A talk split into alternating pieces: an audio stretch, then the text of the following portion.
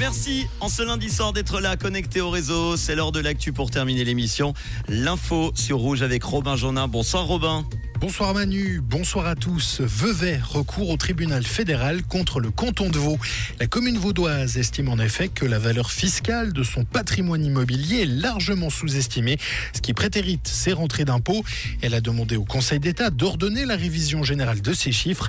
Le canton ayant refusé, Vevey a donc décidé de se tourner vers le tribunal fédéral. Un nouveau budget vaudois dans le rouge. La ministre des Finances a présenté ce matin le budget 2024 du canton. Il affiche un déficit de 249 millions de francs sur une enveloppe de plus de 11 milliards.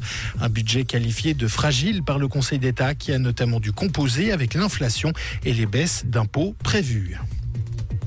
Rassemblement devant Tamedia aujourd'hui. Des dizaines de journalistes et collaborateurs ont manifesté ce matin devant les rédactions lausannoises de l'éditeur contre les récentes décisions. On le rappelle, Tamedia, qui édite notamment 24 heures et la Tribune de Genève, annonçait mercredi dernier son intention de supprimer jusqu'à 28 postes sur les 247 collaborateurs en Suisse romande vers une nouvelle loi sur le CO2. La Suisse doit avoir une nouvelle politique climatique pour les années 2025 à 2030.